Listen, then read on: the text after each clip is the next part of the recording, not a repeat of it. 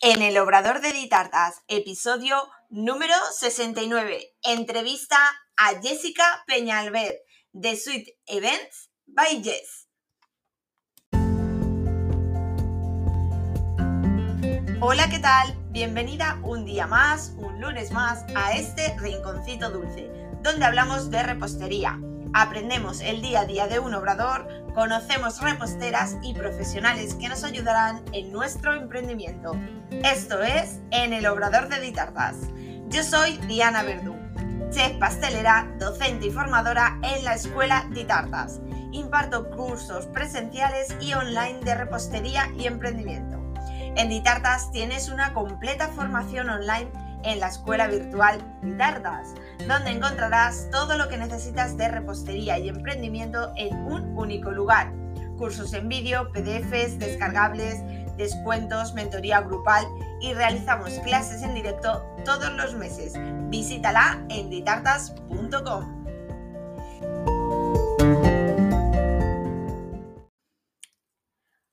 Feliz es poco como me encuentro hoy. Y es que hoy tengo como entrevistada a Jessica Peñalver de Sweet Event by Jess. Jessica es de Cataluña, tiene su obrador en Rubí y es una persona increíble, cercana, natural. Os recomiendo 100% que la sigáis en Instagram que es su red más potente, y veréis qué chica tan encantadora, qué forma de comunicar y de contarnos el día a día de su obrador, de cómo va elaborando y cómo va sucediendo todo en su obrador. Y hoy tengo yo la satisfacción de poderla tener aquí en este rinconcito, en este podcast y entrevistarla y que nos cuente cómo ha sido todo su periodo desde que em, surgió la idea hasta el día de hoy. Así es que quédate a escuchar la entrevista que comenzamos ya. Pues nada, damos paso a nuestra invitada de hoy, Jessica Peñalver. Y lo primero de todo, quiero que te presentes y nos digas a qué te dedicas. Hola, buenos días. Pues soy Jessica Peñalver Ibar, eh, yo soy de Barcelona, tengo ya 33 años y me dedico, ser repostera, repostera creativa, artesanal, que no se nos olvide sobre todo.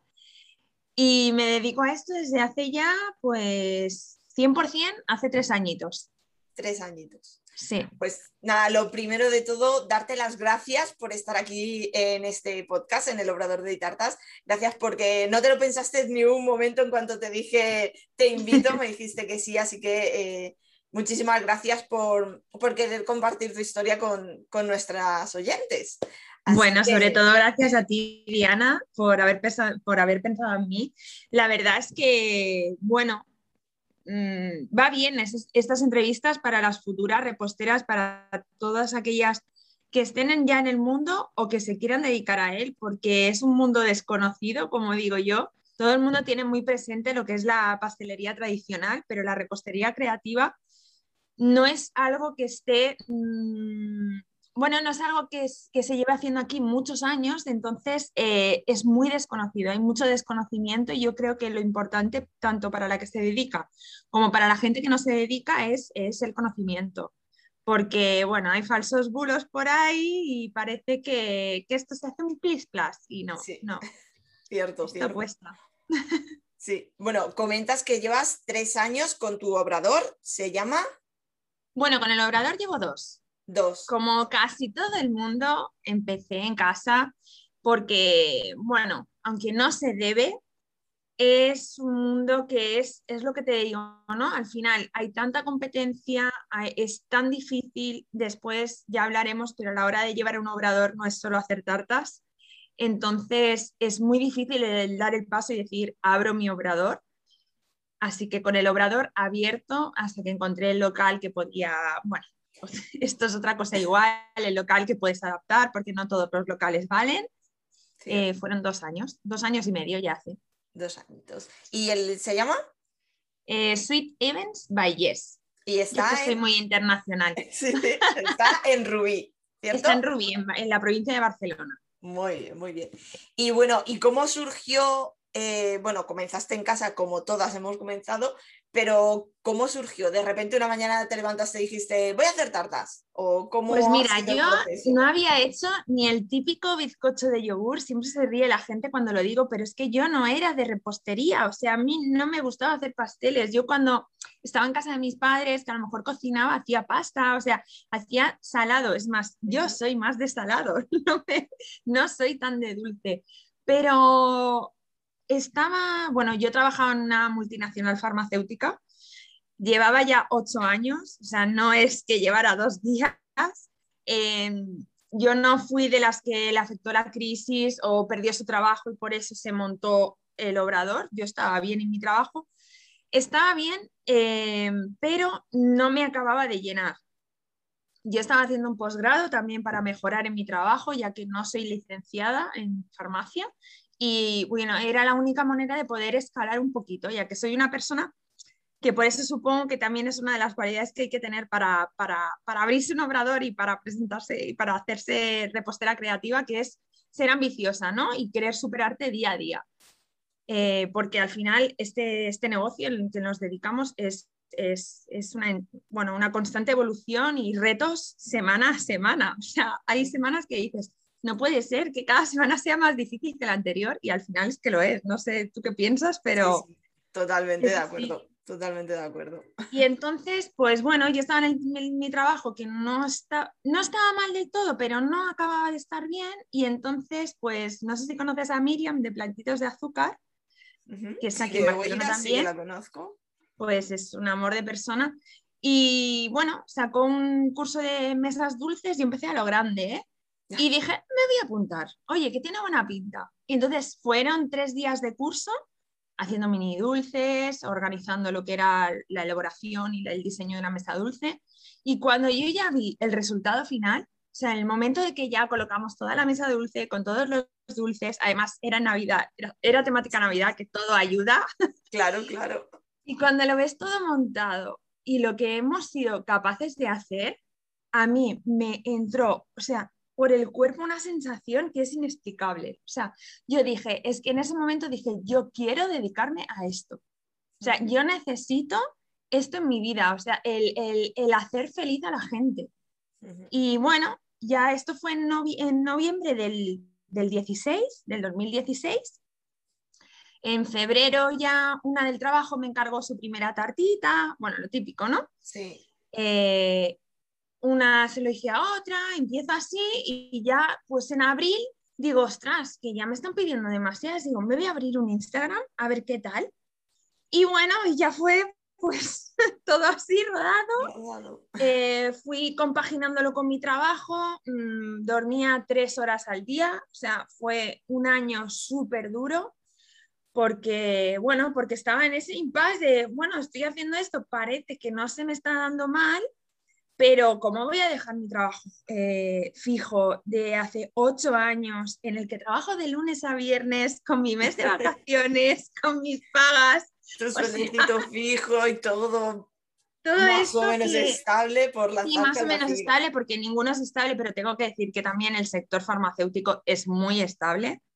Entonces era como, ¿qué está pasando, no? O sea, mm, yo ya me veía, bueno, yo ya me veía teniendo hijos al año siguiente, o sea, no sé, ya tenía como toda mi vida muy cuadrada, muy estipulada, y esto fue como, me dio un giro tremendo, pero al final era lo que a mí me estaba haciendo feliz. Y, ya que pasaba, que yo en mi trabajo, yo siempre he sido una persona súper trabajadora, he trabajado en muchos trabajos, pero em, yo ya no rendía al 100%, yo llegaba y me ponía a llorar, eh, yo estaba todo el día distraída y decía, es que así no puedo seguir. O sea, yo tengo 30 años, yo no puedo estar amargada todo el resto de mi vida. O sea, no puede ser. Y sobre todo es eso. Em, yo dije, pues tengo que probarlo. ¿Qué pierdo? Dinero. Pierdo dinero, básicamente, es lo que pierdes.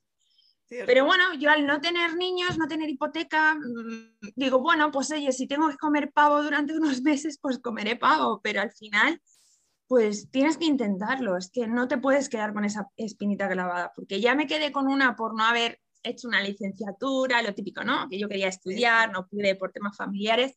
Y, siempre he tenido la espinita de ese, pues, si hubiera estudiado, pues ahora dije, no, no, esta no te la vas a quedar, o sea, esta la tienes que probar. Este tren no lo pierdo, ¿no? Este tren no lo pierdo y tal.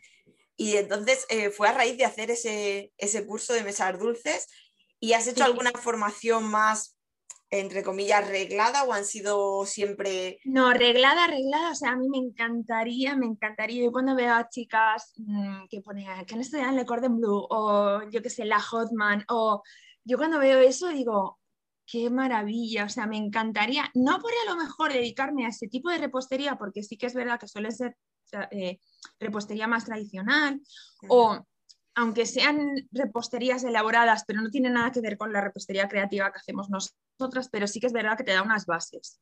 Yo muchas veces el miedo de hacer depende de qué cosas es que no tengo esas bases. Sí que es verdad que yo me documento mucho, me informo mucho, pruebo, sobre todo hay que probar, probar y probar. Eh, acabas tirando tres, pero a la cuarta te sale o, a la quinta, pero, pero es eso, ¿no? El, el, tener esas bases, a ver, de decir, ¿Y esto en sí para qué, para qué vale, no? Sí que me gustaría, pero he hecho un montón de cursos, he hecho tanto a nivel nacional, o sea, aquí con profesoras de aquí, yo qué sé, en, Dulce Emi, en Teresa Moncané, en Almonda Claudia, o sea, muchas por, la provincia de Barcelona. Y después con profesores internacionales como por ejemplo Historias del Ciervo, que no sé si lo conoces, Lumas Cake, también otro crack, el Envas de chocolates, Así que, bueno, la verdad es que esto es una constante formación y no solo en el ámbito repostero. También tienes que formarte, sobre todo si, te quieres obrar, o sea, depende del negocio que te quieras montar. Claro, por ejemplo, nosotras que, que solo tenemos obrador, que trabajas al final solo por encargo, no es como una pastelería que tú tienes ahí todo surtido y la gente viene cada fin de semana a comprarte. Eh, tienes que saber hacer un poco de todo. Y al final, pues bueno, también me formé con Wonder Party para hacer decoraciones con globos, eh, me he hecho formaciones para diseños de mesas. Al final tienes que hacer un poco de todo y, te toca formarte de, todo para estar, para ser competente al final y, poder ofrecer lo mejor. Cierto. Y, y, no solo ya en repostería, según bueno, nos has comentado, que mm, tienes tu propio obrador. ¿Cómo fue la creación de ese obrador? Porque una de las cosas que yo, por ejemplo, en todos mis cursos y en el podcast siempre lo comento, que eh, sí que yo aconsejo a la gente que está empezando y tal y que quiere tener algo suyo, la opción de tener un obrador, como tenemos en nuestro caso, por encargo y trabajar por encargo, es mucho más fácil que abrir una pastelería con una vitrina diaria y todo. Eso es cierto, pero no deja de ser una empresa, no deja de ser un obrador de alimentación y el simple hecho de saber hacer tartar, galletas, cupcakes, no te da, digamos, eh, no sé cómo decirlo para que no suene mal. Bueno, toda la formación o todas las bases necesarias para poder abrir tu, empresa. Entonces, coméntanos un poquito cómo fue ese camino de, abrir tu obrador. La verdad es que fue difícil porque eh, primero que muchas veces digo yo que cuando se nos da la, educación ¿no? a, nivel de primaria y secundaria en, las escuelas oficiales, yo creo que hay tantas cosas que no se nos enseñan que son básicas, básicas para todo ser humano al final, para, para, poder crecer. O sea, yo entiendo que una carrera de económicas, pues te, te, tienes que dedicar a la carrera de económicas, ¿no? Pero todo el mundo tiene que saber lo que es un autónomo, lo que implica ser un autónomo. Yo no tenía ni idea, o sea, yo era consciente y todo el mundo cuando le decía que iba a dejar mi trabajo fijo a todos los autónomos, ¿no? Que les decía, no, voy a dejar mi trabajo fijo y me voy a montar un obrador, voy a ser autónoma. Todos los autónomos me decían, pero tú estás loca, o sea, ¿cómo se te ocurre? Y yo qué pensaba, yo al principio pensaba, decía, esta gente es muy avariciosa, no quiere, no quiere que yo me monte, no sé, sobre todo a compis del sector, ¿no? Que me decían, no, decía, esto será un poco de envidia para que nadie se monte. No, no, envidia ninguna. Lo que pasa es que es muy duro. O sea, y si por ejemplo nunca has sido autónoma y nunca has tenido un autónomo en tu familia, porque sí que es verdad que eso se nota también, se nota la gente que viene de familias de autónomos, no eres consciente de lo difícil que es. O sea, no te pone ningún tipo de facilidad sí es verdad, sí, puedes capitalizar tu, tu paro para poder montarte lo que tú quieras, ¿vale? Según sí, en qué, según en Según qué en qué. circunstancias. Por eso, según en qué circunstancias y bueno, cosas varias que tuve que hacer que aquí no vamos a contar, pero bueno, me refiero, em, eh, no solo ese dinero es, te monto el negocio y ya está, no, no, después a nivel de normativa, el abrir un obrador es una auténtica locura. Como te digo, tienes que mirar, o sea, primero que yo siempre cuando me preguntan las chicas, muchas chicas me siguen que, que están empezando, Sí. y me, siempre me preguntan, Jessy, me quiero ver el obrador, ¿qué me aconsejas? Yo la verdad es que se los pongo difícil, no difícil, sino que les cuento la realidad. realidad. O sea, a mí me han vendido muchas motos, ¿vale? Porque en cursos hay gente que ha vendido motos, ¿vale? Y después dices, es que esto no es así, o sea, mm, no es así. Entonces, depende de cada población, depende de cada provincia. Em, como os decía, yo por ejemplo en Ruí, depende en cada barrio, no te podías montar el obrador. Después, el local tiene que tener unas mm, determinadas mm, cualidades para poderlo montar. Yo, el, el local donde estoy, tuve que adaptarlo 100%. O sea, esto de que con cuatro duros te abres un obrador, esto es mentira. O sea, sí, con yo- cuatro duros no te puedes abrir un negocio, porque se te va a durar seis meses. O sea, mm, no, no puede ser. Entonces, yo tuve que invertir casi 20.000 euros. O sea, fue una pasta, fue Sí, sí, sí. una parte de lo que capitalicé y una parte de todo lo que había ahorrado.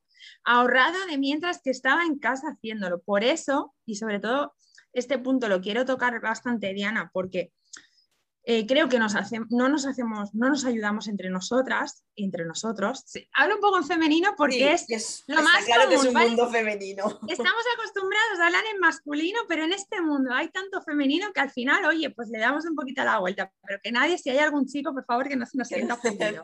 Cierto. Em, sobre todo cuando tú estás en casa, por mucho que tú estés en casa y no tengas los gastos que puede tener un obrador, eh, tienes que tenerlos en cuenta. ¿Por qué? Porque eh, tú cuando estás en casa tiene que ser algo transicional, o sea, no puedes estar en casa toda tu vida. Primero, porque estamos hablando de alimentación, ¿vale?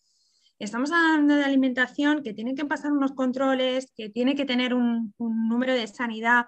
No puedes vender comida desde tu casa. Eso hay que dejarlo claro porque primero, eh, o sea, todos los que tenemos obrador tenemos un seguro de responsabilidad civil que nos hace cargo por si pasa algo, hay alguna intoxicación o lo que sea, pues estamos cubiertas de decir, oye, mira, pues porque puede pasar, o sea, todo puede pasar en esta vida. Entonces, eh, sobre todo hay que tener claro que el estar en casa tiene que ser algo transicional. Sí que es verdad que hay mucha gente que a mí, cuando digo estas cosas, porque yo soy bastante cañera en esto, porque igual que apoyo, no apoyo, depende de qué cosas, eh, hay que entender que esto tiene que ser un, un, un periodo de tiempo. Cada uno el que necesite, pero no puedes estar toda la vida. ¿Vale? Entonces, no vale vender tartas desde casa a 30 euros o a 20 euros, porque te estás haciendo daño tú la primera. Porque cuando intentes montarte un obrador, verás que esos precios son imposibles de mantener. y la Entonces, gente que tienes, Claro, tu clientela que está acostumbrada a que le cobres 20 euros, cuando tú te montes tu orador y les cobres 40 o les cobres 50 o lo que tengas que cobrarle, yo ahí no entro, eh, lo van a notar y van a decir, ostras, ¿qué está pasando si fulanita antes me cobraba 20? Y después es menospreciar el trabajo que hacemos. O sea, tenemos que, que dar, o sea, esto se nos tiene que clavar a fuego en la mente, primero que somos un lujo. O sea, es un lujo que tú, el día de tu cumpleaños, puedas ir a una pastelería o a una repostería tradicional creativa y que tengan la tarta hecha con el sabor que tú quieres, con el diseño que tú quieres, el día que tú quieres, eh, todo al milímetro para ti. O sea, esa tarta tiene tu nombre. Si tú no vienes a buscarla, yo esa tarta, ¿cómo la vendo? Hay muchas tartas, hay algunas que son fáciles, pero hay otras que es como, ¿y qué hago con esto? Entonces, esto hay que entender primero que es un lujo y después que es un negocio. Esto, yo siempre digo, si yo quisiera hacer caridad, yo me iría a, pues a sitios de gente que no pueda, eh, no pueda tener estos privilegios y pues les ofrecería mi trabajo de la manera más gratuitamente posible. Pero lo que no puede ser que gente que, que, que se está dando el lujo de comprar este tipo de repostería, le regalemos el trabajo. ¿Por qué no? Porque después de cada mes hay que pagar muchas cosas. Nosotras empezamos el mes a menos miles de euros. Es cierto. Porque tienes que pagar un alquiler, tienes que pagar un agua, una luz que ahora es la repanocha. Porque eso lo hablábamos el otro día. Digo, en casa tienes la suerte de poner las lavadoras a las 12 de la noche, pero a ver quién es la guapa que va a hornear ya lo que nos faltaba. Si ya tenemos horarios inhumanos, que encima fuéramos a hornear a las 12 de la noche o monta tata sin un aire, sin un aire acondicionado. Eso es, en pleno agosto. O sea, es que era, imposible, era imposible. Los gastos te comen. ¿Y qué pasa? Que si tú no eres fuerte y no haces una buena gestión, lo que hablábamos al principio, ¿no? que a veces me voy un poco, si no, tú no tienes unas buenas bases de cómo tengo que organizar mis gastos, cómo tengo que hacer para que me quede un beneficio, y para no llegar cada mes así, ¿qué ha pasado con la pandemia? ¿Qué hemos visto? Por desgracia, pues que hay muchos negocios que no han podido aguantar. Sí que es verdad que el aguantar un año es imposible para ningún negocio, a no ser que seas, no sé, ya estés en las estratosferas. Pero un par de meses tienes que poder aguantar. Un negocio chiquitito, mm, aunque acabes de abrir, tienes que empezar con una base, si no, es que es insostenible. Yo he oído eh, a veces decir que a lo mejor con 3.000 euros o con 5.000 euros te puedes montar un obrador. Y yo me echo las manos a la cabeza y digo, ¿cómo alguien puede decir esto? Ah, claro, si tú desconoces completamente, como tú decías, la parte de autónomo o la parte de administración, yo en mi caso, yo venía de la parte de administración, yo había trabajado 20 años como administración en empresas. Entonces, aunque no sabía lo que era ser autónoma, aunque no sabía lo que era tener mi propia empresa, sí que tenía unas bases y sí que tenía algo de conocimiento, que me ha ayudado mucho, pero aún así, el hostiazo que te pegas es tremendo, eso no te lo quita nadie. Entonces, yo no sé cómo pueden decir que con 5.000 euros puedes abrir un negocio. O sea, es que no puedes. Un obrador, con mucha maquinaria que tengas porque ya estés haciendo en tu casa, no puedes. da igual, tú te tienes que comprar, tú te tienes que comprar un horno profesional que te puede costar, mira, yo al final lo encontré como, no de segunda mano, pero era de una feria, me costó 500 euros, pero bueno, eso, más la nevera, más eh, la amasadora que tú tengas, eh, porque no lo puedes hacer a mano, o sea, que, a ver, estamos contando que esto es artesanal, pero al final eh, tienes que ayudarte de maquinaria, sola no lo puedes hacer. Pero ya no es eso, es lo que hablamos, ¿no? El impuesto de, eh, o sea, el seguro de responsabilidad civil, el, Las la licencia de apertura del negocio. Yo pagué 1.400 euros. O sea, el proyecto. el... proyecto del arquitecto, o sea, porque tú no puedes abrir un negocio así como así, o sea, te tiene que venir un arquitecto, te tiene que hacer el negocio, el gestor que pagues, porque al final tienes que saber delegar algunas cosas, porque aún, así las que nos dedicamos 100% nos toca hacer de todo, pero hay cosas, yo no me voy a arriesgar a presentar unos impuestos cada trimestre que no tengo ni idea. Cierto, Para que siempre presenten mal y tenga que pagar una multa después. Entonces, hay cosas que tienes que delegar y son gastos cada mes, cada mes. Cierto, sí, sí, totalmente. Y además es que, a ver, si en el mejor de los casos ponte que en el mejor de los casos consigues montarte tu obrador con 5.000 euros. Vale, que no, ya te digo que no, pero bueno, consigues abrirlo, eh, montarlo todo y abres la puerta. ¿Qué vas a abrir la puerta? ¿Con cero euros? Que, te van a, que vas a abrir la puerta y vas a tener una fila de clientes para que te cubran todo el mes todo lo que tienes que. No, es que es imposible. Aunque tú vengas con cartera de clientes de casa, es imposible. O sea, yo durante el primer año, creo que fue un año entero, es que yo encima he tenido la mala suerte, como aquel que dice, claro, yo llevo dos años y medio, entonces el primer año me pilló la pandemia, entonces una maravilla todo, pero bueno, yo el primer año entero fui tirando de ahorros, o sea, yo iba pagando con lo que iba cobrando, pero yo tenía un dinero ahorrado y a lo mejor pues 100, 200 euros, porque claro, no hay que olvidar que aparte de tus gastos de comercio, después tienes tus gastos de tu vida como mm, de tu vida cotidiana. Yo tengo y que hay que separarlos.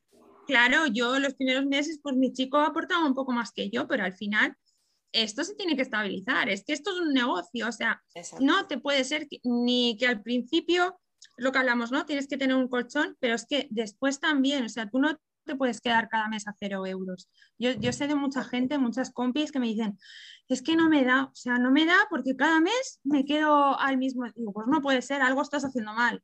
No, o sea, tampoco te digo que esto es un negocio para hacerse rica, porque no es un negocio para eso. Sí que es verdad que a lo mejor si, si te va bien, si te gestionas bien, puedes empezar a tener gente, pero al final es un negocio que es tan variable, o sea, no es como, es que no sé cómo explicarlo. Al final, una panadería vende pan y vende pan siempre, cada día. Eh, una repostería creativa, en el mejor de los casos, cada cliente, si es para tartas de cumpleaños, por ejemplo, que te va a venir tres veces al año. Sí. Entonces, tú cuenta la de clientes que tienes que tener para poder vivir. O sea, porque yo sí tengo clientas que a lo mejor cada mes me compran algo, pero porque ya soy como una más de la familia, pero tengo otras que porque lo que sea, por, bueno, por, por, cuestión de prioridades. Yo siempre digo que esto son cuestión de prioridades. Yo cuando la gente dice, es que es caro, no, no soy tu prioridad. Vale, porque mm, yo, por ejemplo, llevo un móvil de 200 euros, que es verdad que me lo tengo que cambiar porque al final nosotras nos dedicamos a esto y yo debería llevar un móvil mejor, pero no es mi prioridad. Pero sí que es verdad que yo desde que tengo uso de razón, así que ya tenía mi dinerito, siempre he ido a una pastelería a comprarle el pastel de cumpleaños a, mi, a mis padres, a mis abuelos, porque para mí es un día súper especial. Entonces, para mí mi prioridad es el, bienestar de los míos, por ejemplo, el, el, poderles regalar una tarta bonita el día de su cumpleaños. Entonces, esa es mi prioridad. Para otro, una prioridad es comprarse un coche o tener un móvil o irse de vacaciones. Entonces, no es cuestión de caro o barato, es cuestión de que no soy tu prioridad. Exacto. Yo siempre lo extrapolo a, los coches, porque en los coches es súper fácil verlo. Y dices, eh, a ver, por ejemplo, un, a ver, no entiendo mucho de coches, pero bueno, un Tesla creo que son de los más caros. Y dices, ostras, yo, a ver, yo personalmente no me compraría un Tesla, pero existen Tesla y se venden Tesla. O sea, hay clientes para ese coche. Pues con las tartas igual. O sea, hay diferentes tipos de productos para diferentes tipos de clientes. Entonces, Eso es. Claro, hay gente, como tú dices, que llega el cumpleaños o llega una fecha señalada, ya sea boda, un 18 cumpleaños o un 90 cumpleaños, y dices, o sea, echo la casa por la ventana y quiero que tenga a lo mejor mi, mi hija, mi abuela o quien sea. Y me da igual y hago lo que sea y, y, tengo ese producto especial, en este caso una tarta. Pero hay otras personas que no, que prefieren otras cosas. Pues eso es igual. Es que lo puedes extrapolar a cualquier producto. Zapatillas. Hay gente que, pues, mira, me compro una zapatilla de 10 euros y al año que viene me toca comprarme otras y me da igual. Y hay gente que dice, pues no, yo me gasto 80 euros en unas zapatillas buenas que sé que me va a durar 6 años. Tal cual. Es que es igual. Total. total, total. Lo puedes extrapolar a un montón de, de negocios. Y sobre todo es eso, y hay que que entender lo primero que es artesanal. O sea, es que es una cosa artesana. O sea, hay negocios que están montados de una manera que tú si no vendes, por ejemplo, que ya te digo que esto no es para echar, mm, menospreciar ningún tipo de negocio, pero quiero que la gente entienda bien de lo que estamos hablando, de lo que es un, negocio de repostería artesanal. Un negocio, por ejemplo, una tienda de ropa, si tú no vendes la ropa eh, en esta temporada, pues tú la sacas en rebajas dentro de la temporada que viene y la puedes vender. No es algo perecedero que pierdas el dinero. Nosotras mm, al final compramos casi por semana o por dos semanas porque mm, si tú compras un queso se te va a poner malo. Si tú compras una nata se te va a poner mala. Entonces, eh, la gente tiene que entender esto, que, que, somos algo artesanal, que todos, que es que cogemos harina, cogemos huevos, cogemos leche y hacemos tartas increíbles porque sí, hay que quererse y hay que decir que hacemos tartas increíbles. Porque yo hay, como todo, ¿no? Hay tartas que sacan y son, entran dentro de lo común y dices, bueno, pues no está mal, todas las haces con mucho cariño, pero después hay otras que dices, ¿cómo he sido capaz yo de hacer esto? Sin ningún tipo de formación al final, porque sí, tengo formación, pero para esto hay que tener un don, o sea, y sobre todo hay que, o sea, hay que amarlo, o sea, te tiene que gustar mucho, o sea, esto no es un negocio que dices, bueno, pues no sé qué de montarme, me monto un, negocio de repostería, no, porque vas a durar dos días, porque la cantidad de horas que vas a tener que trabajar y la de cosas que vas a tener que sacrificar al principio es una auténtica pasada, o sea, pasada. Totalmente. Y bueno, en todo este camino, este eh, inicio de negocio que es el más duro en estos eh, años que llevas, ese momento que dices, mm, ojalá no, hubiese pasado, quiero borrarlo de mi mente, ese, ese peor momento. bueno, supongo que como todo el mundo al final somos ser, aunque vayamos de máquinas por la vida, porque la verdad es que llegamos a cosas mm, inhumanas, em, somos, somos humanos. ¿Vale? Somos humanos y nos equivocamos y, no pasa nada, o sea, no estamos matando a nadie, al final no somos cirujanos, o sea, hacemos tartas, ¿vale? Entonces, sí, me ha pasado de equivocarme de sabor de tarta, eh, me ha pasado de, de equivocarme en el nombre de la niña de la tarta y tener que coger irme corriendo, hacer una impresión comestible, irme a la casa de la clienta con un bisturí, cambiarle el nombre, o sea, sí, sí, así tal cual, porque faltaban tres horas para celebrar la, fiesta y obviamente eh, tú al final tienes una responsabilidad. Una cosa es que no lo detectes, pero si tú detectas un error, tú tienes que hacer lo que sea por ese error, eh, solventarlo.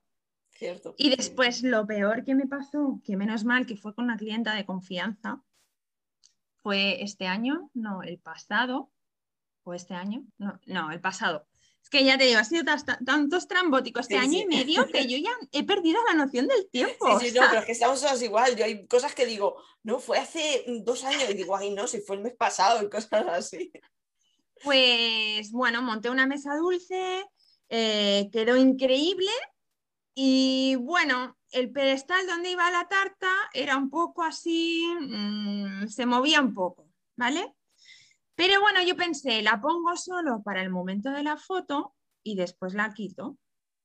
Sin querer le di un toque a la mesa con la cadera y la tarta se fue a la mierda. La tarta se cayó. Entonces ya estaban los invitados por allí. Por suerte no estaban en la zona donde yo estaba, pero estaban allí en la casa. Eh, no tenía servilletas, siempre yo, siempre tienes que llevar un kit, como digo yo, cuando haces mesas, llevas de todo, ¿vale? Pues no llevaba el rollo de servilletas. En ese momento mi chico había ido al coche, estaba yo sola. Bueno, pues me puse a llorar porque, claro, me había cargado la tarta de cumpleaños. O sea, no es que me hubiera roto un cupcake, es que había roto la tarta. Por suerte no era una tarta ultra mega elaborada, porque era para un 40 cumpleaños, no era, no era tematizada, pero bueno, me había quedado sin tarta. Entonces, lo que sabía, mis planes que eran, cuando saliera de allí me iba a ir a comer con, los del catering, porque son amigos míos y tal, pues me fui corriendo al obrador. Yo tenía una tarta montada de otro sabor, solo lo que es el sellado, y le dije a la clienta, no te preocupes, que yo en una hora te traigo la tarta. Y efectivamente, yo me fui corriendo al obrador, me fui a por la tarde, encima estaba sin chocolate, tuvo que ir mi chico al macro a comprar chocolate, bueno, eh, yo me quería morir. Cuando pasan cosas así, es como decir, o sea, no puede pasar una cosa, se tienen que alinear todos los planetas para que haya un cúmulo ahí de situaciones. De eso de, errores de nombres, de todo. Bueno, yo una de las veces eh, por el WhatsApp hay que llevar un cuidado. Yo con los nombres ahora les hago que me lo escriban siete veces. Pues me escribieron, no me acuerdo cómo fue, si e, era Adrián y me pusieron Adriana o, viceversa, algo así. Y era de Mickey. Y yo, menos mal que eh, hice, la hice de Mickey, de niño, ¿no? Eso, fue eso. Era para Adriana, o sea, me habían puesto Adriana y la querían de Mickey. Y como la querían de Mickey, pues yo la hice en los colores de Mickey. No le metí nada rosa y no le metí nada porque era de Mickey. Pues luego resulta que era Adrián. Al escribir el traductor se equivocó y le puso una A. Claro, ponte ahí a arreglarlo y tal, pero menos mal que, eran colores neutros. Digo, si llego a meterle aquí un rosa, ¿cómo le llevamos la tarta rosa al niño? la, mía de mi nombre fue Adriana. Yo pensaba que era Ariadna, ¿vale? Que aquí en Cataluña es muy común, y era Adriana. Y entonces, claro, yo todo el rato cuando yo, y yo sabía que era Adriana, pero ¿sabes cuando estás leyendo que tú lo ves bien? Sí, sí. Porque tus ojos ya no ven otra cosa y lo ves bien. Y fue entregarle la tarta y decir, hostia, ahora no sé si lo he puesto bien. Mirar el mail, mirar la foto de la tarta y decir, es que está mal, Jessica. Entonces, corriendo, llame al padre. Pero sí, sí. Sí, sí. Yo tengo, tengo un problema ¿eh? con los nombres. Yo- O sea, yo- igual que, me acuerdo de todo, me acuerdo de tartas de hace tres años que digo, yo después no sé dónde he aparcado el coche y lo aparqué ayer, pero yo me puedo acordar perfectamente de las tartas de mis clientas. O sea, mm, me acuerdo de todas, del sabor no, obviamente, pero del diseño sí. Y Sí. después los nombres, tengo una capacidad con cambiarlos, sobre todo estos, Adriana, Ariadna, Ariana, tengo una clienta también, o sea, es como son todos muy parecidos, cambian la posición de la letra y ya. Cierto, cierto. A mí me pasó otra que ahí sí que fue error mío. Eh, yo puse Marta y se llamaba María. Pero era una tarta muy sencillita, era un pisito en fondant y tal, y la entregó mi marido. Y encima la entregaba a 30 kilómetros del obrador. Pero claro, era sencillita y tal, yo le di la tarta y que la llevara. Claro, cuando llegó allí la destapó, dijo, pone Marta y es María. Y dice mi chico, no pasa nada, porque él es súper tranquilo y dice, no pasa nada, voy a comprar un pincel y lo arreglo, porque por suerte el nombre era pintado, lo había pintado. Él se fue, se compró su pincel, volvió, lo arregló con agua, dice, dame un poquito de agua y lo arregló. Qué apañado. Sí, la verdad es que en esto es súper importante, sobre todo para las que estamos solas, que tenemos el, otro- el obrador y estamos solas, es tan importante la familia, o sea, Sí. es tan importante el tener una persona al lado que te apoye. Yo, Dani, es mi pareja y también el momento ese que él entró y me vio, claro, en pleno caos, o sea, yo me quería morir, me dijo, no te preocupes, tranquilízate, va, tiene solución, ¿no? Pues venga. Y la verdad es que tanto, bueno, mi familia en general, pero tanto él como mi hermana son mis dos, yo siempre les llamo duendecillos, Sí, sí. porque siempre están ahí para ayudar, mi madre también, pero, pero ellos dos son, son mis pilares y sin ellos muchas veces, bueno, porque pierdes los nervios, o sea, aunque tú intentes estar relajada, al final es mucha responsabilidad. Yo es lo que, di- volviendo a compararnos, ¿no? Con negocios, el- la presión que tiene un negocio de repostería creativa no lo tienen muchos, porque Claro. sí, no somos cirujanos, no somos médicos. Pero a mí me ha pasado de un familiar, bueno, mi padre, estar mm, operándose de un cateterismo y yo al día siguiente tenía boda y yo no puedo coger y como en cualquier otro mm, trabajo tú coges y cierras tu negocio y dices, hoy permanecerá cerrado. Ya Cierto. está. ¿Qué cojo? Y me planto en la boda al día siguiente y digo, no, es que hoy no tenéis mesa dulce porque Sí. estaban operando a mi padre. Pues no. Tú tienes que aguantar, tú tienes que llorar mientras estás haciendo los dulces y para adelante y no te queda otra. Cierto. Sí, y es muy importante eso de cuando te pasa algo así, una, porque yo soy de, me, me pongo nerviosa, me, ahora ya no, ahora ya lo tengo más controlado, Sí. después de 10 años ya lo controlas más, pero a lo primero era en plan de, Dios mío, se acaba el mundo, ya... de- y entonces, eh, mi, bueno, ahora mi marido, entonces mi chico, me decía, tranquila, tranquila, o que eso no se ve, que eso lo ves tú, o tranquila, a ver qué opción tienes, vamos a ver cómo la... Es el que te centra y te dice por aquí. Si no, te, te nublas y dices, Dios mío, ¿cómo salgo? Sí, sí, tienes que parar, tienes que parar y pensar y decir, venga, va, lo hecho, esto está, tengo que buscar una solución, ya está. O sea, no hay más. Cierto. Casi todo en esta vida tiene solución, menos la muerte, casi todo en esta vida tiene solución. Entonces, va, te paras y piensas. Pero sí que sí, a mí me ha pasado. Y bueno, y también de, de caérseme una tarta, me Sí. pasó una vez. De- era, era como es- espatulada y al final pues la hice lisa, porque aparte es que yo eran aquellas que estaban en mi casa todavía y yo, bueno, tenía que entregarla y me iba a un curso. Entonces, eh, no tenía tiempo de reacción de ponerme a hacer mate- buttercream de nuevo y todo el percal. Entonces, pues no, pues mira, le quitas, no se me cayó al suelo, sino se me cayó a una repisita que tenía y claro, se me, se me fastidió la tarta. Pero bueno, pues la arreglas y ya está. Yo, eh, no sé si sabes quién es Badi Balastro, el rey de las tartas. A lo Sí. mejor lo has visto algún programa por la televisión que hacen tartas de estas mm, estructuras gigantes y tal, pues yo tengo un, recuerdo de un, capítulo que hacen una tarta para eh, la inauguración o el aniversario de un parque de atracciones. Y habían hecho, creo que era una noria o algo así la tarta, ¿no? Una cosa de estas espectaculares. ¿no? Y llega el camión allí al parque, toda la expectación y tal para sacar la tarta. Y cuando abren el camión, la tarta se había caído y estaba completamente destrozada. Entonces, eso se me quedó a mí en la mente y decir, a ver, si a este señor que hace esas cosas increíbles, que está cansado de hacer proyectos así, se le cae la tarta al suelo, ¿cómo no se me va a caer a mí una tarta? O sea, lo que tú dices, todos somos humanos. Es, es que eso es otra cosa igual, el transporte es tan importante, o sea, es otra de las cosas que nunca piensas, mm. ¿no? En el momento que te estás dedicando a esto, a lo mejor no piensas, pero después es tan importante o sea, yo tengo clientes que se han gastado 100, casi 200 euros en una tarta y por no pagar unos portes de 15 euros, se la han intentado llevar ellos y le han llegado fatal la tarta. Y mira que tú les das instrucciones, les explicas, mira, la tienes que llevar así, la tienes que llevar así. Yo llevo cuatro años haciendo tartas y cada vez que llevo una tarta, a ver si es de un piso o no, porque se llevan ya con los ojos cerrados, pero cuando ya son de dos, de tres pisos, sobre todo las de tres, eh, yo llego con un dolor de estómago hasta que la entrego. o sea, cuando la entrego es como si me hubiera adelgazado 20 kilos. Sí, sí, sí. Es una auténtica pasada, porque lo pasas mal, eh, lo pasas mal, porque hasta el más mínimo badén es que lo notas. Entonces hay que tener mucho cuidado y al final, ostras, hay que valorar. Estoy pagando 200 euros de tarta porque quería una tarta espectacular y quería una tarta para X personas y me están cobrando 15, 30 o 40 euros de portes, te va a salir a cuenta pagarlo. Claro, si te aseguras. Y en el peor de los casos que pasara algo, se van a responsabilizar. Eso si es. te pasa tiene el transporte, pues hijo.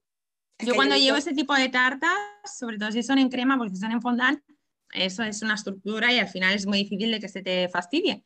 Pero sobre todo si son de crema, yo llevo mi espátula, mi buttercream, mi todo, llevo de todo. O sea, mi pincel, llevo de todo porque... Y en el momento antes de entregarla siempre abro la tapa y la miro. Está ok, vale, venga, perfecto. Y ya está. O sea, no pasa nada. Cierto, cierto.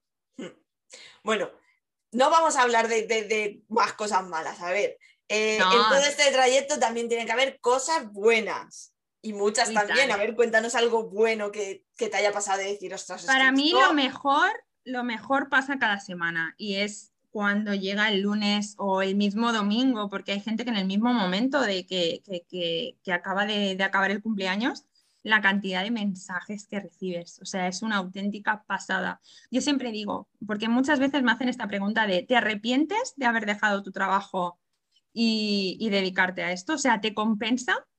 Y es verdad que siempre, como soy una tía muy realista y muy, eh, bueno, no vive en las nubes, ni, vive en los mundos de arcoíris, como decía el otro día. Yo vivo en el planeta Tierra, sí que es verdad que a veces digo, a ver, yo estoy muy feliz haciendo lo que hago y yo esta felicidad que, que tengo no me la daba a mi otro trabajo. O sea, mm, sí, es verdad, yo tenía buenas evaluaciones, mi jefa de vez en cuando, la anterior, me decía, ay, lo has hecho muy bien, pero el reconocimiento, la cara de un niño cuando ve su tarta, que es esa la típica frase de que los niños no se enteran, sí, que se enteran. Yo he tenido niñas de dos añitos, súper pequeñitas, que cuando ven su tarta empiezan, ¡ah!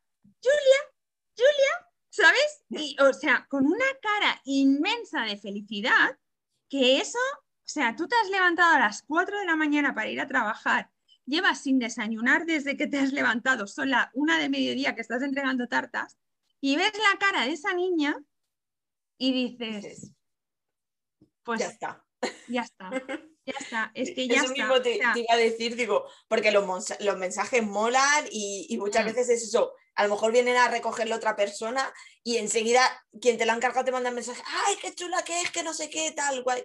Pero el momento que cuando viene un niño a por la tarta y le ves la cara, le ves los ojos brillar y la emoción, dices, es que ya me da igual. Que igual a la madre luego coge y te dice, ah, vale, está bonita.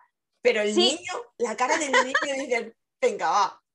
Esa es otra cosa. Igual a veces te quedas como diciendo, cuando no te mandan un mensaje es como, ay, le habrá gustado, no le habrá gustado, a lo mejor no le ha gustado.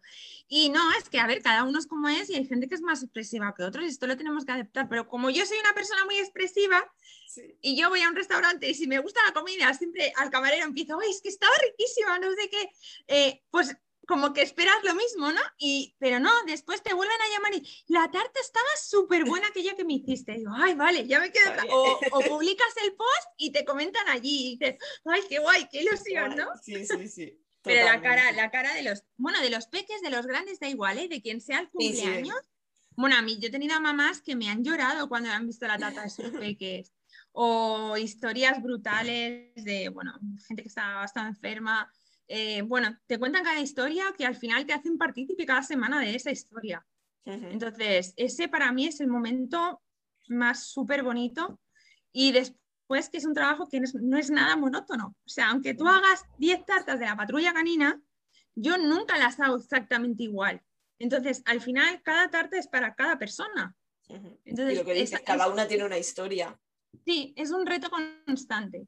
Y esto es lo que me gusta también mucho, que a lo mejor en otro tipo de trabajos, pues cada día haces lo mismo y es un poco más así monótono. Esto no, esto, pero el hacer feliz a la gente, yo siempre digo, es que puede haber algo más bonito que dedicarse a algo que hace feliz a la gente. Sí. O sea, y, para, y es lo que hablamos, el día de tu cumpleaños, que para mí es un día, soy muy friki de los cumpleaños, o sea, para mí es un día súper especial. O sea, yo en mi otro trabajo siempre me cogía fiesta el día de mi cumpleaños. O sea, me cogía un día de mío de fiesta y, me iba a comer con mis padres, con mis abuelos, porque para mí ese día es, aunque caigan un lunes o un martes, que a mí me da igual en lo que caiga, para mí ese día es mi día. Ahora, pues bueno, lo intento porque este año, por ejemplo, me cayó el día de la mona, entonces pues bueno. es más complicado.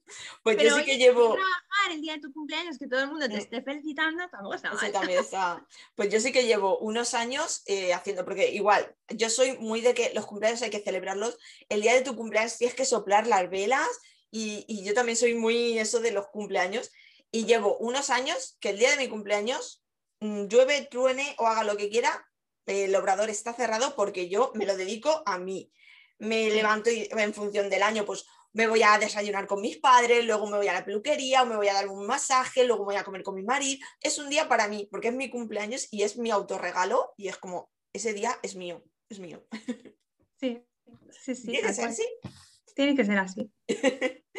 ¿Y cómo te ves de, aquí a 5, 10 años? ¿Y, ¿Y cómo ves el mundo de la repostería creativa? Esta pregunta es muy difícil, ¿eh? Teniendo en cuenta que tengo un trabajo fijo de 10 años y cogí y de un día para otro cambié mi vida. La verdad es un, yo no pienso a largo, tan, tan, tan a largo tiempo. O sea, sí que es verdad que me gustaría seguir haciendo lo que me haga feliz. ¿Vale? Entonces, ya sea repostería creativa o si se me cruza por mi camino algo que me haga más feliz, pues quién sabe, me gustaría dedicarme a esto. O sea, yo soy feliz con mi trabajo y mi, idea es que mi trabajo, o sea, mi negocio prospere, que pueda tener alguien conmigo, que podamos abarcar a más cositas y pueda hacer cosas pues de mayor envergadura. Sí, claro. O sea, ese es, eso es lo que tengo en mente hoy. Pero claro, de aquí a 10 años es que la vida puede cambiar tanto y este último año nos lo ha demostrado que al final, mm, pues no lo sé, no lo sé pero sí que me gustaría dedicarme a esto.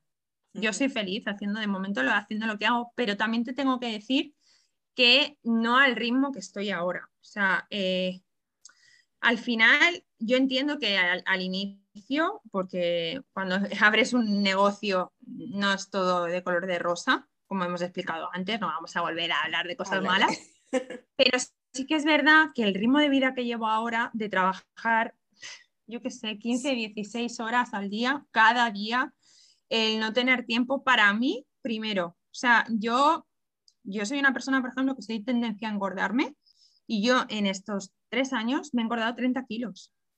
Yo me había quedado por debajo de lo que yo pesaba, siempre había pesado. Yo siempre he sido una persona de, alto, sí. de, de, estas que se tiene que cuidar toda la vida hasta que se come una pipa pero, pero es que yo no he tenido tiempo para mí. Hmm. Yo he dejado de hacer deporte, he dejado de ver a mis familiares o amigos. De mal comer, porque de mal comer. Se te hace tarde en el obrador. Claro, tienes hambre, picas algo rápido. Es normal, con todo lo que haces, digo, no, no, es que yo no como de esto. Si yo lo hago todo casi justo para que no me sobre absolutamente nada cada fin de semana y yo no como nada, yo no soy de brownie, yo no soy de... Es verdad, sea, sí que es verdad que algún día te puede apetecer un cachito y te coges un cachito, pero, yo, pero yo es de pasarme muchas horas sin comer y llegas por la noche a tu casa y ¿qué te apetece? ¿Hacerte una cosita a la plancha y una ensalada? No, te apetece mal comer. Mm. Y, no tener tu espacio. Entonces, sí que es verdad que yo eh, esta vida así no la quiero. O sea, ¿por qué no? Porque al final eh, tu trabajo no tiene que estar por encima de tu vida, porque es que al final solo tienes una, entonces mm, tienes que aprovecharla y vivirla. Y el tiempo se pasa. Ya no se me has dado cuenta con este año. Yo me acuerdo del año pasado, cuando empezó todo, la gente decía, bueno, no pasa nada, ya este año no celebramos, ya celebramos el que viene. Pero es que ya ha llegado el que viene. ¿Qué vamos a seguir igual? Se nos van pasando los años. Los niños crecen, nosotros crecemos. Y bueno, ejemplos tenemos de que la vida te puede cambiar de un día para otro. Entonces, no, o sea, yo estoy haciendo ahora un sacrificio para poder vivir dentro de unos años mejor. También te digo, al final el que lleva un negocio, lleva un negocio y va a estar 24/7 casi toda su vida. Claro. Porque hay cosas que no puedes delegar porque es tu marca y es tu manera de hacer, sobre todo cuando es algo artesanal. Pero sí que es verdad que tener un poco más de espacio y poder delegar otras cosas que no son tan necesarias que las hagas tú, pues sí. Cierto. Sí, el buscar ese, ese apoyo, esa delegación que te permita, pues eso, vivir un poco más tranquila, un poco más, más de persona normal más de persona normal. Sé que nunca llegaremos a ser normal del todo, pero. Pero bueno, un poquito. claro, yo es que era de las que plegaba a las cuatro y media y tenía toda la tarde por delante. O plegaba el viernes a las tres y media y tenía todo el fin de. No, yo ya sé que eso no lo voy a volver a tener, aunque tenga una persona. Vale, no, no pasa nada, yo eso lo asumo.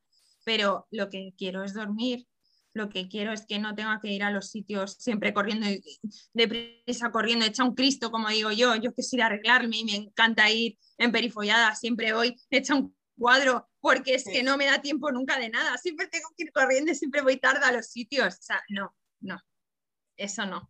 Mm, cierto. Nada, eso, tiempo al tiempo y poco a poco lo conseguimos. Y bueno, eh, una de las cosas que, me gusta mucho, me gusta, son leer libros. Eh, tanto, como hemos comentado antes, eh, en repostería no es solo saber hacer tartas, tenemos que saber hacer muchas cosas.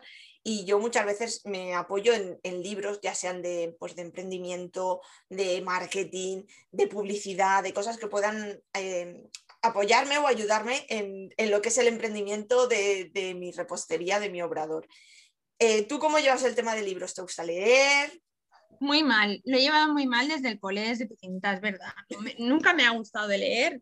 Mira, queda muy mal, yo lo sé, queda muy bien decir que te gusta leer y que, y que recomiendas este y tal cual. No, yo lo siento, no soy de leer. Eh, tampoco es que me sobre mucho el tiempo, pero ya no es que te sobre, es que como no te gusta, no lo sacas, porque al final a quien le gusta leer lo saca después del tiempo. O se va de vacaciones y se va con un libro debajo del brazo. No, yo me voy de vacaciones y para una semana que me voy, me voy totalmente a estar de punching en la tumbona. Y ya. y no quiero pensar en absolutamente nada. Pero sí que es verdad que sigo muchas cuentas Ahora con el rollo del Instagram está muy bien porque em, al final te pones las... Yo, por ejemplo, estoy sola en el obrador todo el día. Entonces, eh, me he visto ya no sé cuántas miles de series de Netflix, porque yo ya la tele no la veo, porque como es monotemática, yo ya para hundirme en las miserias ya las sabemos todos. Entonces, o me pongo series o al final me pongo las historias de compañeras o, o, podcast. o de gente, podcast, y entonces, pues oye, pues me hace súper ameno el estar en el obrador y quieras no, pues vas aprendiendo y vas escuchando gente. Y por ejemplo, yo sigo mucho a mi amiga Silvita. Sí, sí. Y, y, a mí me encanta porque es una tía súper humana y bueno, pues te cuenta la vida como es. A mí es que no me gusta, nunca me ha gustado que me regalen, la, me regalen los oídos ni me sea, a mí me gusta vivir en la realidad. Sí que es verdad que todo el mundo tenemos ilusiones y sueños, pero no, quiere, no quita para que tienes que vivir en la vida real. O sea, a mí nunca me han regalado nada, ni desde pequeña, entonces todo me lo he tenido que ganar yo. Y puedo estar súper orgullosa de eso, porque sé lo que es valorar las cosas. O sea, mm, ya, te digo que nadie me ha regalado nada y sobre todo cuando, por ejemplo, me monté el obrador, yo vengo de una familia humilde, entonces mis padres tenían muchos miedos de decir, ostras, es que como te vaya mal, no podemos responder por ti, claro, a ver, es que es normal. No, no lo tienes tan fácil como otra familia que a lo mejor pues mm, pueden ayudarte. Así que eso se nota mucho. Y yo decía, no preocupéis, no pasa nada. Pero si me he tirado un montón de años trabajando en dos trabajos, he trabajado de noche, he trabajado de monitora de aeróbic, o sea, he trabajado de todo. O sea, yo he tenido mi trabajo, mi trabajo fijo y siempre he tenido otros trabajos para, bueno, porque yo tenía caprichos o, quería comprarme esto, o quería formarme en esto. Entonces, pues no hay problemas, el dinero, el dinero se, se acaba sacando al final. Cierto, sí, sí, sí. Si te gusta eso, moverte y tienes inquietudes por aprender, mm. por eh, nada, echarle por ejemplo, ganas. Víctor Coopers también. ostras, muy bueno. De charlas, pues, tío, que son brutales. Sí, Víctor Cooper y Sergio Fernández. También. También, son muy, muy buenos. Y tienen, mm. en YouTube tienes infinidad, que sobre todo para nosotras que estamos en el obrador, que es más complicado estar mirando una pantalla, pero te los pones de fondo y vas trabajando y, y yo es que yo soy mucho de aprovechar el tiempo, de, decir, pues si estoy haciendo algo, o a lo mejor si tengo que, que, ir de, pues eso, cuando estás estudiando fuera o las prácticas, lo que sea, el trayecto del viaje, pues chica, ponte un podcast en el coche y lo vas escuchando y vas aprovechando más que estar escuchando X. Sí. Entonces sí, pues yo soy mucho de, ponerme charlas de fondo en el obrador y mientras vas trabajando vas escuchando y, cogiendo ideas. Sí, reflexionando. Sí, sí. Cierto, cierto. Pues nada, nos apuntamos esas ideas para, para luego. Eh, las pondré todo en el, en, en el pie del podcast lo pondré también los enlazos y todo eso. Y bueno, tu mejor consejo que, que, podrías dar a, pues, a alguien que está empezando, que tiene en mira abrir su obrador, ¿qué consejo le darías? Primero, que sea consciente de que, de que no es fácil, ¿vale? O sea, de que es súper gratificante, o sea, de que le va a hacer muy feliz, pero a la vez le va a hacer pasar por momentos muy duros por lo que hablamos, ¿no? Por la responsabilidad, por, la presión, una tarta de boda. O sea, alguien se imagina, o sea, es que hay momentos y momentos. Una tarta de boda, todo el mundo espera. Es uno de los momentos top de la boda. O sea, el momento top es la novia, el novio pobrecito también, pero sí que es verdad que la novia muchas veces se lo come. Eh, el, baile, el momento del baile y el momento de, la tarta de boda. O sea, mm, entonces, la, presión y la responsabilidad que tenemos es brutal. Y para eso hay que trabajar mucho también a nivel, eh, lo que hablábamos antes, ¿no? Emocional. Eh, sí. Bueno, eh, es una presión, ¿vale? Es un trabajo que aunque parezca que sea hacer tartas y hacer cupcakes, no. Tiene mucho detrás. Entonces, sobre todo, que sea consciente de que va a tener que currar. O sea, de que va a tener que currar, de que hay mucha competencia, pero que haya competencia no quiere decir que tú tengas que pisar a los demás para salir. Tú te tienes que apoyar de tus compis. Yo tengo muchas compañeras con las que me llevo genial. Yo he necesitado ayudas porque yo he estado trabada en una técnica y oye, fulanita, menganita, eh, ¿tú qué piensas? ¿Tú cómo lo ves? O momentos de estrés que no sabes, que nadie te comprende, porque al final lo que hablamos, ¿no? Tu familia. Pero aunque sea tu familia y aunque sepan muy bien cómo va tu negocio, al final no están sintiendo lo que tú sientes. Entonces, el poder hablar con una compañera y decirle, ostras, mira lo que me ha pasado, o, sea, o mira cómo estoy, tú qué piensas, es tan importante. Entonces, sobre todo es eso, ¿no? El que tenga claro que va a tener que trabajar, de que te va a tener momentos difíciles, pero de todo se sale. Y sobre todo la formación, formación de todo, o sea, de todo, porque tienes que saber de todo. Al final, aunque tú no hagas el trimestre, aunque tú no, tú tienes que saber qué está pasando por ahí. Claro, exacto. Tú tienes que saber dónde viene. Tú tienes que saber de, muchas cosas, porque al final, eh, aunque tú subcontrates mm, algunas de, de, tus tareas, tú tienes que saber de qué pie coge a cada una. Entonces, eso es súper importante. Y, y, sobre todo que adelante, que no pasa nada, que hay que probar, hay que probarlo, que no pasa nada, que siempre estamos a tiempo de cerrar el chiringo. Yo siempre digo, hombre, sí que es verdad que cuando ya tienes que pedir préstamos o créditos, tienes que parar un poquito más a lo mejor y pensar un poco más, pero si es por dinero que tienes ahorrado y el paro, por ejemplo, que puedas capitalizar o lo que sea, al final es dinero, pues nada, si sale mal, date un tiempo y si ves que no va bien, cierras persiana y te dedicas a otra cosa, pero tú lo has probado, tú no te has quedado con la espinita clavada. Exacto. Como dice, más vale eh, intentarlo y saber que no lo has podido conseguir a no intentarlo y decir, ¿hubiese, ¿hubiese salido bien? ¿Qué hubiese pasado? Tal cual, tal cual. Y que no tengan miedo a la hora de poner precios es una cosa que cuesta tanto al principio, cuesta tanto cuando la gente, porque hay gente de todo, hay gente súper bonita, pero siempre, como en todo, siempre se te quedan clavadas las, la gente mala, como digo yo, la gente que no tiene corazón. Porque hay comentarios que es de no tener corazón. Yo a veces digo, es que yo en mi vida, antes de ser esto, no era capaz de hacer depende de qué comentarios. Entonces es gente que va a la suya, que le da igual todo, pero no te tiene que eso achicar a ti. Tu trabajo, primero clávate a fuego, que es un lujo. Después clávate a, fuego, que es artesanal. Clávate a fuego, que si te lo piden a ti es porque esa persona o no lo sabe, o no tiene los medios, o no le va a quedar como tú lo estás haciendo. O sea, la típica frase de mi prima lo hace más barato, pues chica, vete a tu prima. ¿Para que estás perdiendo el tiempo conmigo? Si vienes a mí, a lo mejor es que tu prima no te sabe hacer lo que yo te he hecho. A mí me ha pasado miles de veces decirme, ay, no, ya me la hace mi prima. Y a lo mejor, yo qué sé, porque la vida es así, la vida va a muchas vueltas. Yo siempre digo, hay que karma, el karma. El karma, el famoso karma existe y hay que portarse bien porque nunca sabes con quién estás hablando realmente porque siempre estamos todos conectados. Yo, yo, creo mucho en eso, en que, en que todos estamos conectados. Y al final acabas viendo la tarta que te habían pedido a ti y dices, claro, es que eso no tiene nada que ver con lo que tú me pedías.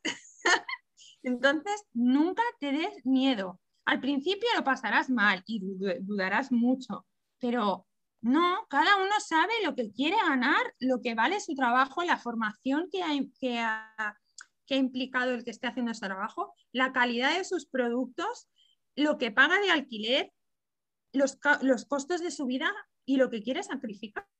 Entonces, Mm, no te dé miedo, sobre todo, no te dé miedo. Que no pasa nada, que al final, eh, y más cuando ves que la gente sigue volviendo. O sea, yo al principio sí que es verdad que da miedo porque piensas, bueno, a lo mejor esta me la han comprado, pero ya, ¿sabes? Como soy cara, porque claro, como todo el mundo me dice que soy cara, pues no van a volver. Y ves que vuelven y vuelven, y encima te recomiendan, y vuelve su amiga, y vuelven a qué, y dices, pues chica, a lo mejor es que tan no lo estoy haciendo. Claro, Cierto, totalmente. Así que mucho ánimo y mucha fuerza. Sí, sí, sí.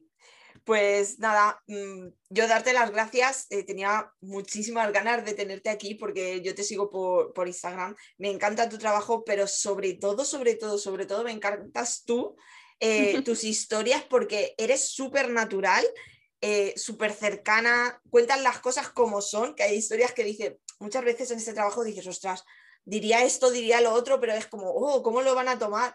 Y, tú lo dices, o sea, es así, te gusta bien y si no te gusta, es lo que hay. Y me encanta, así que darte las gracias y por supuesto, igual que, yo te sigo, dinos dónde te podemos encontrar, dónde pueden encontrarte las oyentes para que, para que te sigan y, se aprovechen de, de, ese, ese aura tan guay que tienes. La verdad es que, bueno, me podéis seguir primero en Sweet Events by Yes, ¿vale? Está en inglés, es Sweet de dulce, Events de eventos, by el B Y y Yes con J E S S, ¿vale? Es todo junto, me podéis seguir en Instagram. Ahora estoy con la web a ver si soy capaz de acabarla de una vez por todas, porque otra cosita igual. Em, pero bueno, sobre todo también estoy en Facebook pero bueno, en Instagram es donde estoy ahí eh, más activa. Y sí que es verdad que es, Diana, es lo que dice, o sea, si me empezáis a seguir ya veis que yo, tanto te puedo decir un día de, bueno, puedo decir un día de muchas gracias, no sé qué, puede estar súper ultra positiva y otro día no negativa, pero contando la realidad. O sea, eh, yo creo, a mí mucha gente, yo sé que no, no tengo a lo mejor una cantidad de seguidores más elevada por mi manera de ser, porque a la gente, aunque nos digan que les gusta la realidad, o sea, y el ser sinceros, a la gente no le gusta que le digan las verdades. Le gusta más vivir en, los mundos de color de rosa. Y sí que es verdad que yo, pues, pues no soy así, no soy así pero porque no quiero engañar a nadie. Entonces, eh, yo creo que ayudas más a todo en general, tanto a la persona que se está dedicando a esto como a la persona que, no, no conoce. Al final, nuestro trabajo, ¿qué pasa? Que la gente dice que es caro porque no tiene conocimiento de qué es nuestro trabajo, de cómo se hace, em, de las horas que implica el hacer una decoración de sirena toda la tarta. O sea, entonces a mí me gusta enseñar mucho y que la gente vea y explicar porque yo creo que la única manera de erradicar este, este problema que tenemos de, qué caro eres o qué barato o no sé qué, es el conocimiento. O sea, el conocimiento siempre da, es el poder de todo. Entonces, el tú explicar a la gente, pues mira, es que esto implica tal o implica cual. No es dar explicaciones, porque yo tengo amigas que me dicen, es que das muchas explicaciones. Digo, no, no estoy dando explicaciones, estoy formando, estoy educando. Sí que es verdad que a lo mejor habrá gente que le dé igual, pero habrá gente que se pare a escucharme. Entonces yo siempre digo, aunque una persona ya esto lo, entienda y, recapacite, ostras, pues ya está. Ya no solo para mi negocio, al final para todo el artesano. O sea, a mí me duele tanto que me digan a mí eso como que estés en un mercadillo y alguien tenga el morro de decirle delante de la persona que está haciendo bikinitos o cositas así de o lo que sea, decirle que es cara. Entonces, a mí todo lo artesanal ¿cómo va a ser caro algo que sale de las manos y de la mente de una persona? Es que eso es mm. un poder brutal. Cierto. Entonces, ya sabéis, si queréis pasar ratos divertidos, pues tenéis que pasaros por allí. Pues sí, yo invito a toda la audiencia a que te siga porque es, bueno, yo me quedo enganchada ahí viendo tus historias y escuchándote porque bueno, ya estoy alucinando con la entrevista de la forma que te expresas, la forma que cuentas las cosas, eh, que eres súper cercana y, que lo dices tan claro y tan sencillo, sin complicaciones. O sea que, nada, encantadísima, encantadísima y les invito a todas. Dejaré el enlace en, eh, los, en la pie del podcast para que te puedan seguir y lo tengan siempre, siempre a mano. Y nada, Jessica, muchísimas gracias por estar aquí, te lo agradecidísima eternamente. Y nada, estos últimos minutitos, pues nada, lo dejo para ti para que, bueno, eh, te despidas y, digas pues todo lo que quieras decir. No, primero de todo, infinitas gracias a ti, a ti por hacer esto, por darnos voz, eh, porque yo sé cómo vas sé todo lo que trabajas también y la verdad es que sacar un ratito para organizar esto, organizar una noticia, o sea, una entrevista, ahora ponerte a editarlo, colgarlo, o sea, al final es un tiempo, pero es un tiempo necesario y, lo que me gusta de, lo que me gusta de las redes sociales, sobre todo, yo hablo mucho de influencer y influmierder, o sea, pero porque, o sea, al final es una es un poder tan grande el que tenemos. Yo desde mi obrador que estoy sola todo el día no tengo la capacidad de llegar a tanta gente. Entonces desde el Instagram, que ya somos ocho mil y pico personas, eh, tienes la, capacidad de llegar a tanta gente, el poder de la, de la comunicación es tan fuerte que tienes que usarlo con conciencia y tienes que usarlo bien. Entonces, es, es tan importante el, el, al final eh, tienes una parte de responsabilidad de, la educación de, la población, es así, o sea, no es que me crea yo Dios, no me creo Dios ni me creo para nada, pero al final eh, hay mucha gente, yo hay muchas chicas cuando me dicen, es que eres, eres, una, un, eres un referente para mí, a mí cuando me dicen eso, es que, ostras, ¿sabes? Mm, me quedo súper flipada porque digo, ostras, ¿cómo puedo ser yo un referente para nadie?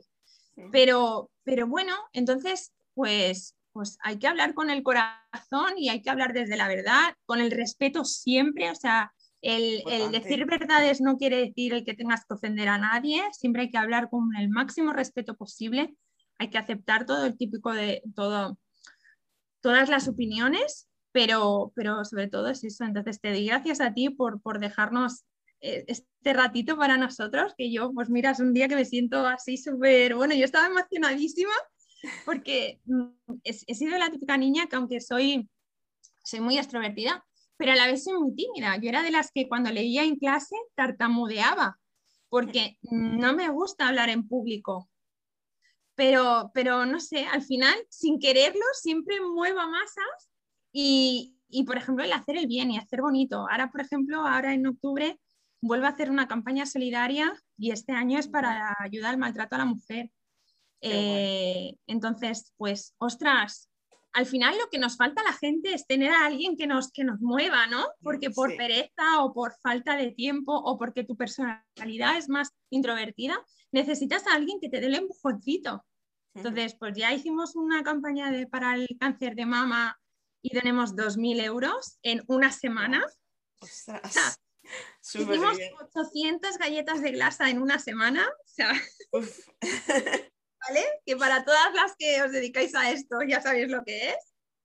Y ahora este año pues vamos a hacer otra con una diseñadora también, nos va a hacer una imagen súper bonita y vamos, vamos a vender galletitas también eh, por toda España, por toda la península y a ver qué conseguimos. Y siempre, siempre tiene que haber, o sea, siempre tienes que tener una parte para poder ayudar a todo el mundo, aunque vayas hasta arriba y con tus vídeos haces una carcajada a alguien que ha tenido un mal día, o si económicamente pues puedes ayudar a alguien, yo qué sé, o con tu trabajo, con tus tartas, eh, alguien que está pasando por un mal momento, le regalan una tarta tuya y le haces feliz en ese momento. ¡Jo, qué bonito! Sí, la verdad es que sí. Súper bonito. Pues nada, Jessica, muchísimas gracias y... Gracias a ti. A ver si nos conocemos en persona. Sí, sí, sí. Ya que me haría muchísima ilusión. La próxima quedada esa que hicisteis, yo la próxima me apunto, ¿eh? Eso, eso.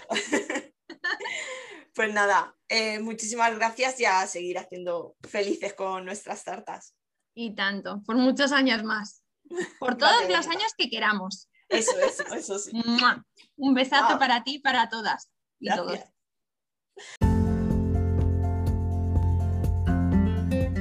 Hasta aquí el episodio de hoy en el Obrador de Ditartas.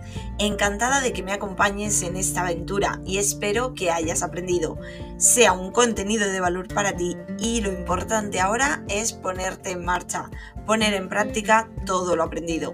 Cualquier duda o sugerencia me la puedes hacer en los comentarios o en redes sociales, estaré encantada de ayudarte.